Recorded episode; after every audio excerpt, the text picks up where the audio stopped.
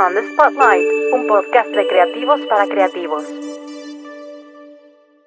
Hola amigos de Neomen, en esta ocasión tenemos con nosotros a José Quiñones, director de Boga Models, una agencia de modelos. Muchas gracias por estar con nosotros. Muchas gracias por la invitación. Platícanos, sé que empezó Boga Models en el 2009, ¿estoy en lo correcto? Así es, empezamos Boga Models con el tino de abrir la agencia, hacer la inauguración y, empezar con la epidemia de la influenza, ¿se acuerdan? Sí, claro, sí, sí, sí, que fue similar, entre comillas, a lo que está pasando ahorita, pero duró muchísimo menos tiempo. Hijo, duró menos tiempo, pero te puedo decir que ahí me impactó mucho porque nosotros literalmente trajimos unos 25 talentos del extranjero, hoy somos de las agencias con más talento mexicano que hay, pero teníamos en esa época que inaugurar y teníamos 25 talentos que trajimos de diferentes países, Brasil, Venezuela, Argentina, Perú y, muchos lugares. Y fue una inversión enorme y tuvimos una fiesta de inauguración, toda la prensa, y al día siguiente nos íbamos a hacer una editorial para el Reforma Moda, donde íbamos a dar como la presentación oficial de la agencia en los medios y ya no pudimos volver. O sea, fue aterrizar en Puerto Escondido y que se desatara la, eh, no era pandemia, era epidemia de la, de la influenza, México era el centro de todo este notición, todos los papás de los talentos y las agencias madres llamando para llevarse al modelo de regreso y yo ni siquiera podía regresar a Ciudad de México, los aeropuertos estaban cerrados. Y estuvimos casi como un mes sosteniendo los modelos en la playa, porque además si se acuerdan, en esa época se decía que no te pegaba en climas cálidos, y entonces era como el único lugar donde estaban como seguros y todos tranquilos. Yo logré venir de regreso para seguir en temas de organización de una empresa que existía en evento, pero que todavía no existía. Estábamos abriendo y sí nos pegó muy duro, muy, muy, muy duro, pero 12 años después aquí estamos 13 ya. Hola, tícanos, ¿qué se necesita de entrada para ser el director de una agencia de modelos y cómo es llevar una agencia de modelos en la realidad. ¿Cómo era en esa época, en el 2009, y cómo es ahora 2021?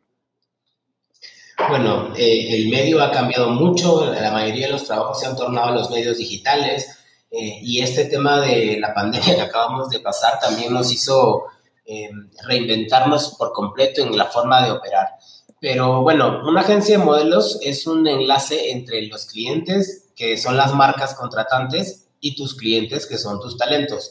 Tenemos que entender que es el talento quien elige la agencia que lo va a representar. Por lo tanto, estás como en el medio de, esta relación de las marcas que, que te contratan al talento, pero el talento que te contrata a ti confía en ti para manejar sus carreras, ¿no? Entonces, una agencia tiene que tener como estos dos lados bien eh, atendidos. Estar al pendiente de lo que las marcas necesitan y, los cambios que ha, generado también en el tema del prototipo del talento que contrata las diferentes marcas, tanto de moda como de publicidad, como estar al pendiente del talento que tienes eh, y estarles generando material, estar al día de sus visas de trabajo si son extranjeros. Eh, hay todo un tema de un soporte incluso psicológico y emocional, porque esto es un tema de proyección del trabajo que ellos hacen.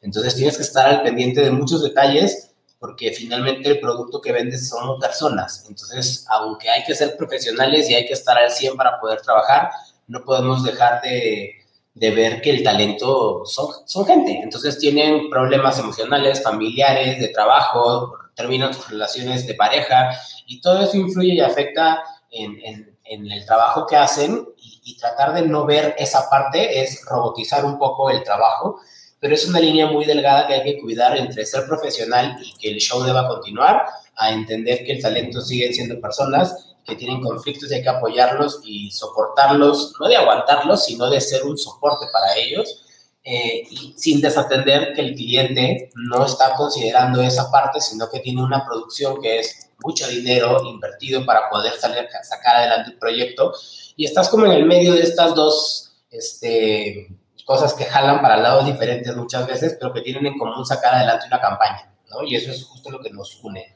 entre el talento, el cliente y la agencia. Ok, ¿y qué se necesita? ¿Qué perfil se necesita para ser el director de una agencia? Porque más o menos me explicaste, pero también hay algo que igual mucha gente no sabe. Ustedes de alguna manera también son como directores comerciales.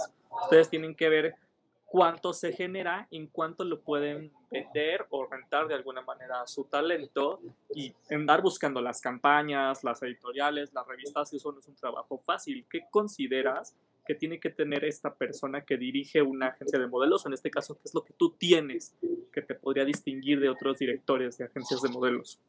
Mira, es un poco, la dirección de la agencia es la cabeza de la empresa, entonces lo que te acabo de platicar de lo que una empresa hace es en realidad la visión del director.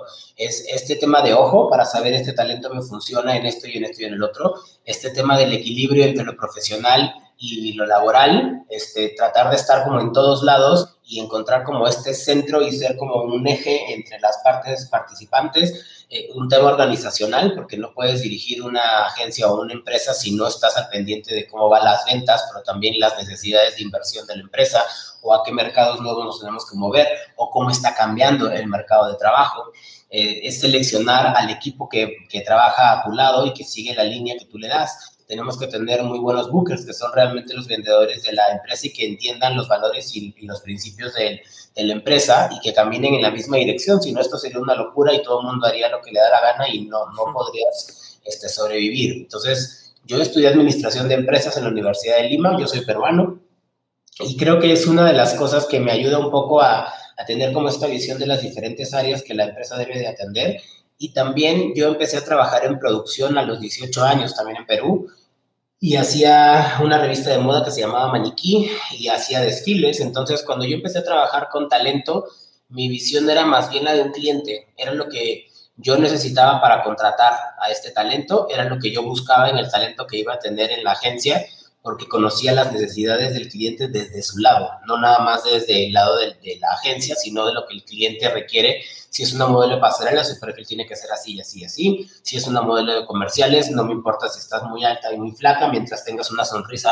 muy bonita y tengas esa capacidad de, de comunicación en la cámara, en un casting de 30 segundos va a funcionar.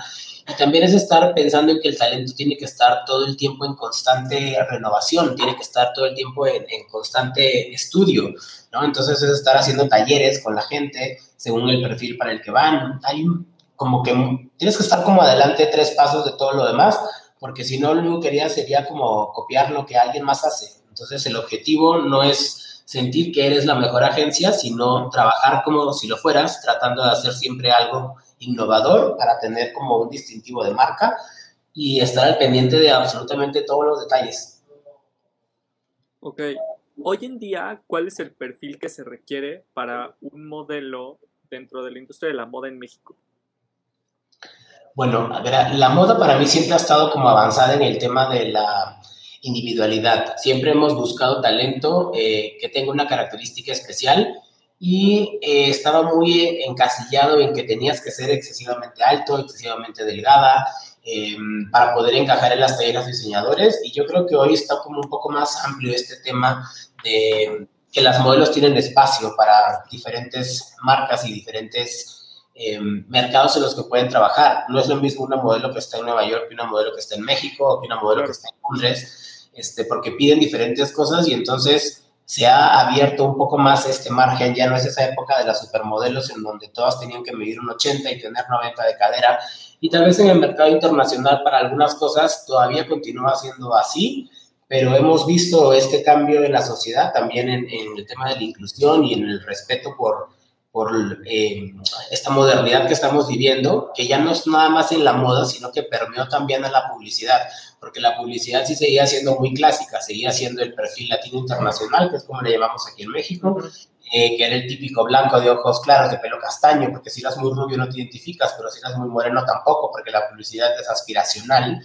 Y el día de hoy los perfiles que más están solicitando los clientes son estos perfiles únicos, diferentes, con algo que contar, con, un, este, con un plus a nada más el cómo te ves, sino cómo se identifica la gente que ve desde su casa el, el, producto que estás promocionando. Entonces, yo estoy muy feliz de haber llegado a este momento en donde ya no es nada más el, el tema un poco elitista que hacía la moda de lo especial y lo diferente, sino que ahora la publicidad está mostrándonos en la tele y en las redes sociales todo el tiempo que está bien ser diferente y que es padrísimo que tengas una personalidad y una singularidad y que la defiendas, ¿no? Entonces, creo que eso es lo que ha pasado en, en, este último año, en los últimos dos años, y va a seguir y va a continuar y vamos a ver a dónde nos lleva.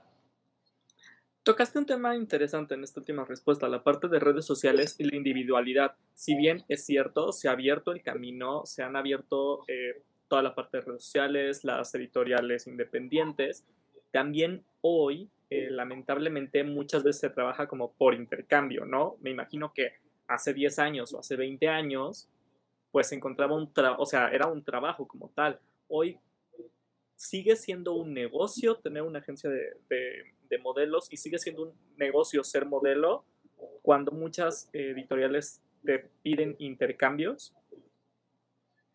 Bueno, espero no herir susceptibilidades, pero los intercambios han existido desde siempre. Este, hoy les llamamos colaboraciones.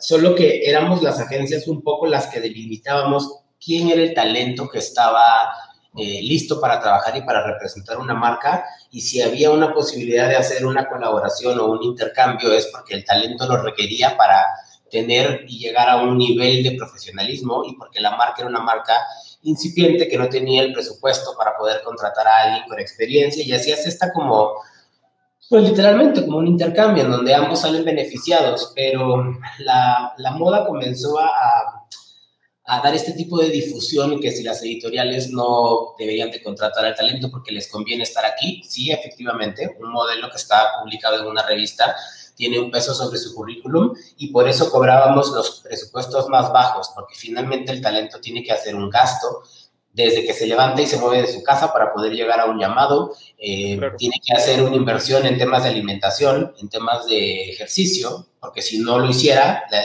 editorial tampoco estaría interesada en tenerlo en, sus páginas. Em, estar todo el tiempo atendiendo este tema de tengo que tener la piel bonita, tengo que tener el pelo bien arreglado. Todo eso es una inversión que el talento tiene que hacer para poder ser observado y contratado por una marca. Eh, con esta apertura de las redes sociales en donde todo el mundo tiene un canal de exposición propio, hay muchas personas que están buscando un poco ser parte de, nuestro medio y lo logran muchas veces y otras veces no, porque finalmente no tienen la dirección que una agencia normalmente te da. Pero también creo que es como un abuso de este tema de los filtros y de, y de generar una imagen que a ti te gusta a título personal, pero que no necesariamente es lo que el cliente está buscando. Sin embargo, las marcas encuentran como más opciones de dónde anclar sus productos para el mercado que te sigue, para el público que te sigue.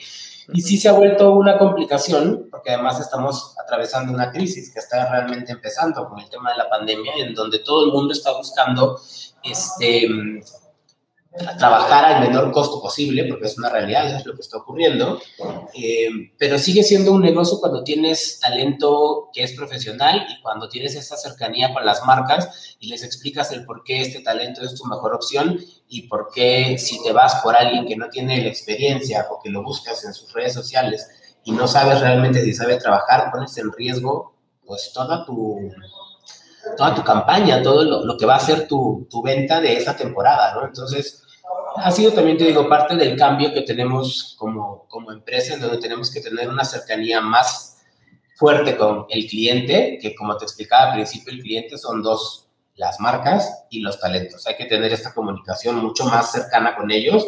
También hay que dejarlos ser y hacer, porque las redes sociales siguen siendo como muy personales todavía, pero hay que hacerles entender justamente eh, cada vez son más los clientes que piden los perfiles de las redes sociales del talento para saber si las políticas de la empresa que ellos representan van de acuerdo con lo que tú haces en tu contenido. Si el contenido es brutalmente opuesto, no va a haber una marca que lo que te contrate porque no le conviene, va en contra de lo que ellos están buscando. Entonces, es un tema de comunicación y, y de ser cercano con, con las partes que intervienen en tu operación. Claro.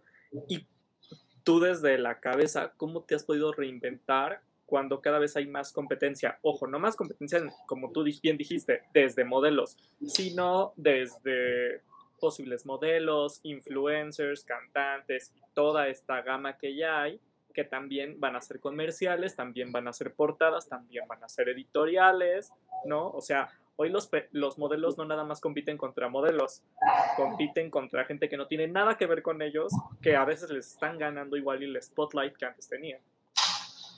Mira, cuando yo empecé a trabajar, nos pasaba que estábamos en los finales de los noventas, que era la época de las supermodelos, que eran las que acaparaban las portadas. Era Naomi, era Cindy, era Claudia, ¿no? Y ellas eran las únicas que estaban en las portadas de las revistas. Y un día se dieron cuenta que los actores de Hollywood jalaban incluso más que, las, que los modelos, porque tenían un arrastre mucho mayor y les robaron el espacio. Ajá, sí, se dio cuenta InStyle, Anna Winter con Vogue, todos ellos.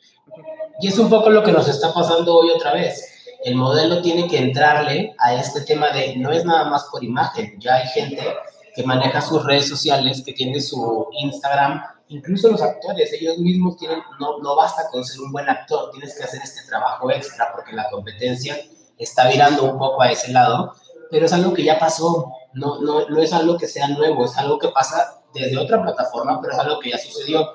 Te tienes que reinventar. Las modelos tuvieron que eh, entrar un poco al juego de, ser influencers, de estar hablando de su vida como modelo, de cómo se conservan saludables, del tipo de ejercicio que hacen, de la alimentación que llevan. Personalidad.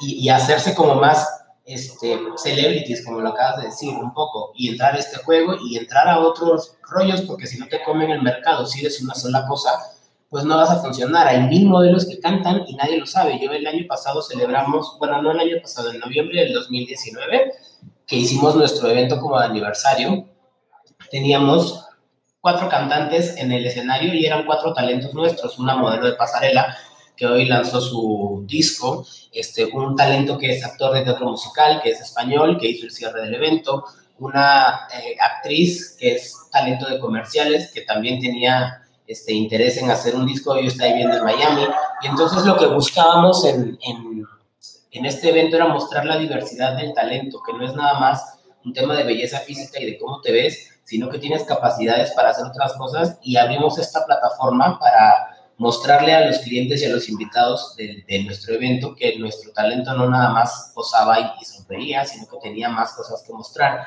Yo amo el teatro musical, que me parece una de las ramas más completas que hay en el arte, porque tienes que bailar, pero también tienes que cantar, pero también tienes que actuar, ¿no? Entonces, mucho de, de esto que yo hice como apertura para estos talentos venía inspirado en, en, lo que a mí me gustaba ver en el escenario, ¿no? Me parecía ya un poco aburrido ver a una modelo solamente posando y ya, cuando siento que hay espacio para poder desarrollar otras habilidades y por eso hablaba un poco de cómo generar talleres para que tu talento tuviera más oportunidades, porque el talento está, pero hay que desarrollarlo. No, no, te, no es perfecto desde el inicio, necesitas un poco de formación y también un, un poco de apoyo de la empresa que te está respaldando, en donde creemos que puedes hacer más de lo que estás haciendo, pero hay que darte las herramientas para que suceda. Claro. Platícame, ¿tú cómo ves la moda actualmente en México? O sea, ¿verdaderamente existe un mercado de moda? ¿Existe un mercado donde puede haber modelos, tanto para pasarela, y que de aquí se lancen al extranjero? ¿O cómo está hoy el mercado de la moda en México en, desde tu perspectiva como director de Boga Models? Sí lo hay, estoy completamente convencido, hay mucho talento que se internacionaliza Debo de ser honesto, nosotros mucho tiempo somos una agencia más enfocada al área comercial y dejamos un poco el tema de la moda y el tema de internacionalizar el talento. Traíamos más gente de la que exportábamos y hoy estamos otra vez más involucrados con el tema editorial y con esta apertura de perfiles de ofrecer al talento también para agencias en otros países y seguir con este intercambio de talento, ¿no? porque finalmente nosotros como, como país hemos sido muy, mucho más importadores de modelos que exportadores. Pero este, hay una gran parte de las agencias de talento, que incluso no solo de la Ciudad de México, hay muchas agencias que están en el interior que no mandan su talento a Ciudad de México, sino que hacen este crossover desde allá. Entonces, tenemos niñas como una Mariana Zaragoza, que está en todos lados y que ella es de Guadalajara, ¿no? Entonces, eh, como ella, muchos ejemplos más. Entonces, sí, Salish, hay muchos. Ahora, Justo el tema, el tema de Mariana Zaragoza, todos sabemos a qué agencia pertenece y un poco esa agencia ha estado también en Fashion Week y un poco es la única agencia que parece que sale en las revistas más grandes, que parece que sale en Fashion Week y demás. ¿Cuál es la competencia entre las agencias en México? O sea, ¿hay una competencia sana o hay una competencia desleal? Bueno, la, competencia siempre ha sido muy dura. Este, yo te puedo decir que al principio, cuando esta agencia comenzó a, a, involucrarse mucho en el mercado, lo que nosotros, los que teníamos más tiempo que ellos trabajando, porque si bien Boga tiene 12 años, yo tengo viviendo en México 22 entonces estuve en agencias como Contempo y también en Descensa. Entonces yo lo que sentía es, sí, estás trabajando para internacionalizar a tu talento, pero ¿qué está pasando con nuestro mercado local? ¿Qué estamos haciendo para conseguir que estos modelos con perfil internacional puedan estar fuera, pero a la vez estamos como modificando la operación del, del mercado local, que es de lo que realmente vivimos, ¿no? Porque te da nombre y te da mucha presencia y te da mucha imagen, el prestigio de tener a tus talentos trabajando fuera, pero ¿qué pasa con todos estos talentos que tienes aquí a nivel nacional, que también son importantes y que también requieren eh, regresar a estas épocas de gloria donde la facturación del talento local era muy fuerte? El día de hoy las agencias continuamos, pero el nivel de facturación por talento es menor. El promedio de facturación del talento ha bajado comparado con como lo teníamos antes pero creo que esto fue como un boom en un momento donde el mercado empezó a generar todo este cambio y ahorita tenemos que encontrar ese equilibrio porque no existimos como agencias y en nuestro mercado local no podemos operar y vivir con este talento que viene a hacer la parte de formación de la empresa para ver entonces quiénes tienen los perfiles para poder internacionalizarse con éxito, porque que un modelo esté fuera en el extranjero no significa que le esté bien y que gane mucho dinero, ¿no? Entonces, este, esta parte no se puede desatender y creo que hemos visto un poco el cambio ya y el equilibrio entre cuidar al cliente que tenemos acá. Y yo insto a todos los, los compañeros que hagan eso. O sea, no podemos seguir regalando el trabajo, no podemos seguir aceptando que, los, que nuestros presupuestos se vayan al suelo porque nuestra operación sigue costando lo mismo y el tener al talento contento y trabajando en la agencia tiene que tener eh, este soporte económico también. No puedes trabajar nada más por amor al arte, porque hay que entender que esto es un negocio y alguien está haciendo negocio con esto. Entonces, si el modelo es la imagen de, de este negocio, el modelo también tiene que recibir la parte que le corresponde, porque si no, no es un negocio, si no es un abuso. Las marcas tienen que entender que su nivel de ventas es elevado comparado con lo que un talento cobra por salir en su campaña, pero eh, el principio es que las ventas funcionan en base a la imagen que tú tienes en, la publicidad que haces. Entonces debería de ser repartido para todos y creo que es una labor que las agencias de modelos debemos de, poner como en primer lugar este tema de defender que no existirían las campañas publicitarias si no tuviéramos al talento preparado y listo para que puedan enfrentar este, esta responsabilidad de ser la imagen de una marca. ¿Qué se enfrenta a un, modelo cuando lo mandas a internacional? ¿Cuál es la realidad hoy de internacional? Por ejemplo, un modelo hombre, que sabemos que las pasarelas son, es menor el número de pasarelas para hombres que para mujeres y el número de salidas en marcas muy grandes donde hay modelos hombres también es menor. ¿Qué se puede enfrentar un modelo hombre que tiene todo el perfil, que la puede hacer allá? ¿A qué se enfrenta una vez llegando? Lo primero es entender el mercado en el que está. Por eso es importante que tengas una agencia que esté bien posicionada en el mercado, porque eso es lo primero. Tal vez siendo mexicano tú tienes oportunidad de estar aquí meses o años conociendo el mercado de trabajo. Pero cuando tú llegas al extranjero, lo más probable es que estés una temporada que son cuatro o cinco meses y luego tengas que moverte a otro mercado. No te da el tiempo para ponerte a investigar cómo funciona, cuáles son las marcas que se sirven, cuáles son las marcas que te dan presencia e imagen y cuáles son las marcas que pagan bien. Entonces tienes que confiar en la agencia con la que estás yendo y eso es lo primero para mí, que tengas una agencia que, es, que conozca el mercado, que esté bien posicionada en el mercado y que te diga cómo hacerle para aquí y para allá. Eh, si no, pues podrías viajar por tu cuenta y tocar tu puerta solo y sería siempre un, em, un poco de pérdida de tiempo, creo, en, en, esta investigación que para eso existen los managers y las agencias que están trabajando. ¿A qué se enfrenta? pues a una carnicería, porque finalmente es muchísimo el talento que siempre vas a encontrar en el mercado al que vayas, pero la agencia que te elige para su mercado es porque sabe que tu perfil va a funcionar, eh, es porque sabe que los clientes con los que trabajan te van a contratar, tienen como esta nuevamente la cercanía con, el cliente que paga y que contrata con un talento y saben que eres el perfil que funciona. Entonces, eh, es estar todo el tiempo cuidando tu alimentación nuevamente, el tema del gimnasio, el tema de hacer caso, ¿no? Eh, eh, confiar en quien te está manejando, en quien te representa, para poder entrar al mercado de la forma correcta y lo más rápido posible, porque bien es cierto, el mercado de la moda es algo que cambia y es muy ágil, entonces si no tienes ese ritmo, simplemente no estás, no es como que llegues tarde, simplemente no estás. ¿Cuáles son los países o los mercados que ahorita se están abriendo? Eh, en otras partes, por ejemplo, en el mercado de lujo, eh, Brasil es un mercado muy importante, Asia es un mercado muy importante y se espera que México, aunque estamos en pandemia y aunque estamos en recesión, es un mercado sumamente importante. En modelos, ¿cuáles son los mercados importantes o que se están abriendo? Porque sabemos que Europa ya está, pero Europa también es un poco viejo, entre comillas. Mira, Brasil es un, es un principal exportador de talento.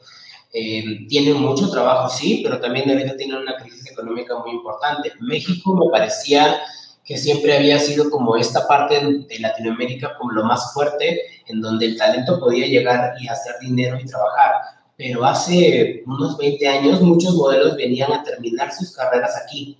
Y era como el último jalón de mi carrera cuando tienes 25 o 30 años hablando de modelos de moda en donde podías facturar muy bien. Muchos modelos regresaban a sus países después de un par de años para poder comprarse una casa, para, o sea, para poder hacer como un futuro.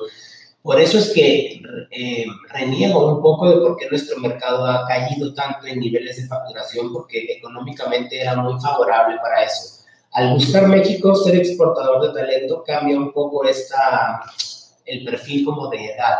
Necesitas gente más joven para que pueda aguantar el ritmo de buscar eh, mercados internacionales, pero como son jóvenes también necesitamos que les den oportunidades y entonces todo ha ido como cambiando, pero es parte como de nuestra atmósfera de trabajo. O sea, los mercados eh, fuertes siempre han sido de los modelos con mayor talento y con mayor trayectoria. Entonces, hoy México es una, un gran mercado para generar books, para tener material editorial y poder ser visto en otros países, en mercados con mejores presupuestos que el nuestro el día de hoy. Y por eso vemos este cambio en donde los talentos nuevos son relativamente jóvenes, pero salen de México después de un año con un book suficiente para poder atacar a mercados más fuertes, pero yo creo que el mercado, si como dices tú, es Asia, que sigue siendo un mercado mucho más rápido y ágil y con muy buenos presupuestos, el mercado de Nueva York, que es el más competitivo de todos junto con el europeo, pero aunque todo ha cambiado y todo se ha movido, siguen siendo como estas sedes internacionales de la moda y de la publicidad. En Estados Unidos la publicidad funciona más en Los Ángeles y, y, la moda está como más marcada y más fuerte en Nueva York. Pero yo creo que en el cambio de México justamente ha sido eso, que nosotros éramos un país que recibía mucho talento con muy buena experiencia laboral y que podía trabajar muy bien y cobrar muy bien y hoy somos un mercado que está buscando cada vez más exportar talento y entonces nos estamos enfocando en perfiles nuevos, en perfiles jóvenes que tal vez hoy por hoy no pueden eh, acceder a esos presupuestos grandes porque lo que están buscando es el inicio de su carrera en un mercado más editorial para poder buscar un mercado internacional más fuerte. ¿Qué se, cuando llega un modelo a Models, ¿qué checan y qué perfil queda? Hoy en día está funcionando. ¿Tú qué ves que dices, a este sí lo contrato y sí voy por él? Y él me podría funcionar, pero ahorita la verdad no, no le veo futuro. ¿Cuáles son las diferencias? Porque sé que un modelo al final también es un poco físico, ¿no? O sea, tienes que tener un perfil fuerte y tienes que tener mucha inseguridad en ti mismo porque te van a checar desde la punta del pie hasta, no, hasta tu cabello. Tienes que tener esa personalidad fuerte de aguantar las críticas y te van a decir, esto funciona y esto no funciona. Eh, y no necesariamente lo tienes que tener, porque la agencia es un poco ese filtro que te enseña y, que te dice que lo tienes que tener, porque hay gente que llega con mucha expectativa y con mucha ambición de saber si funciona o no. Y tú lo puedes ver en redes sociales, las convocatorias de las agencias ya no son necesito gente de un metro ochenta, necesito gente, no, ya es todos los perfiles, porque todos los perfiles pueden tener eh, una posibilidad de trabajo.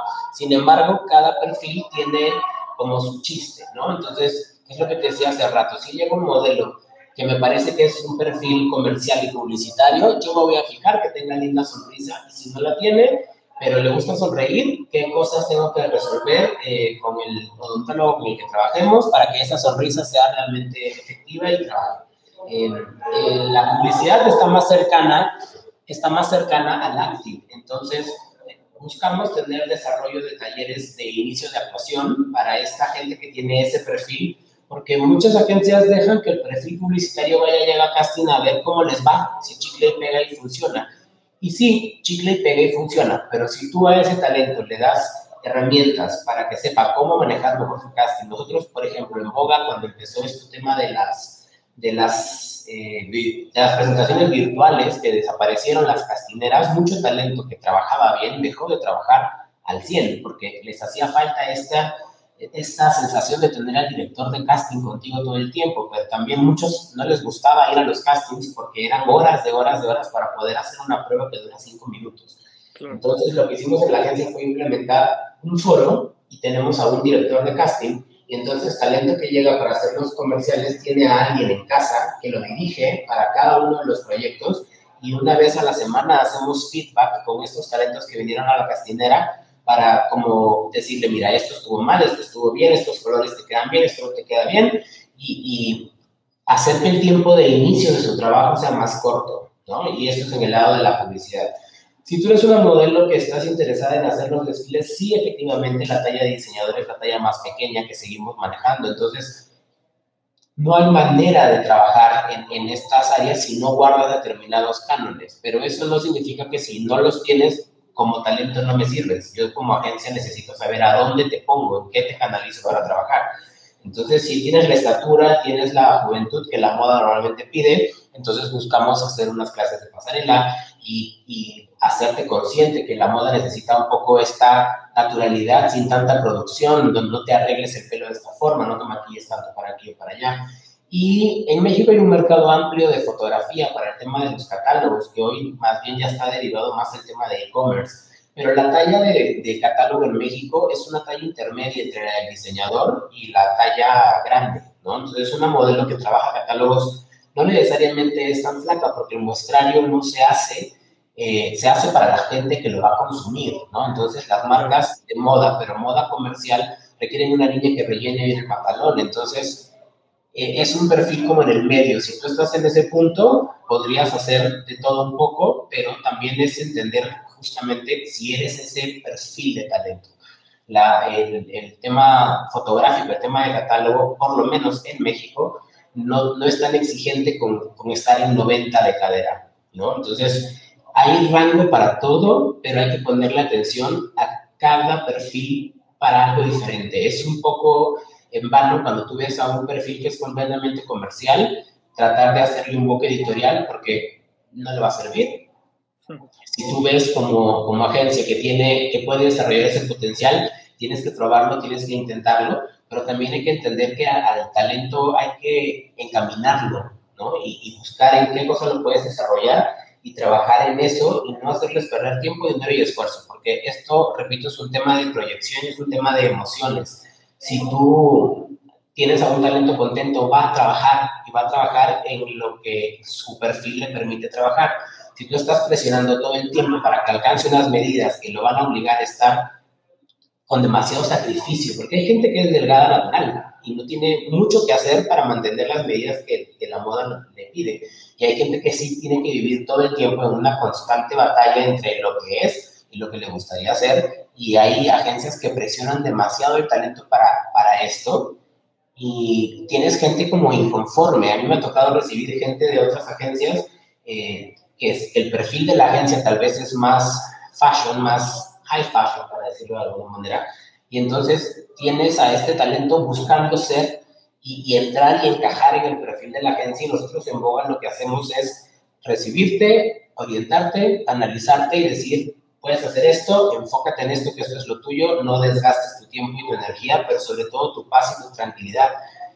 Pero no porque seas un modelo comercial, puedes ser cualquiera ya. O sea, tienes que tener igual esta formación, esta preparación. Si eres un talento extranjero, seguramente vas a necesitar clases de dicción para mejorar tu acento. Entonces hay que, te digo, ponerle atención a, a cada perfil, considerándolo tu cliente y el servicio que yo te doy como agencia no es porque la agencia tiene un perfil, sino que este talento me sirve para esto, vamos a potencializarlo de este lado. Vale, y me gustaría terminar con una pregunta. ¿Hoy la moda sigue siendo aspiracional? Ahora que se han abierto tantos perfiles que hay para todo, tanto para runway como para high fashion, para comercial sigue siendo aspiracional en México o ya no?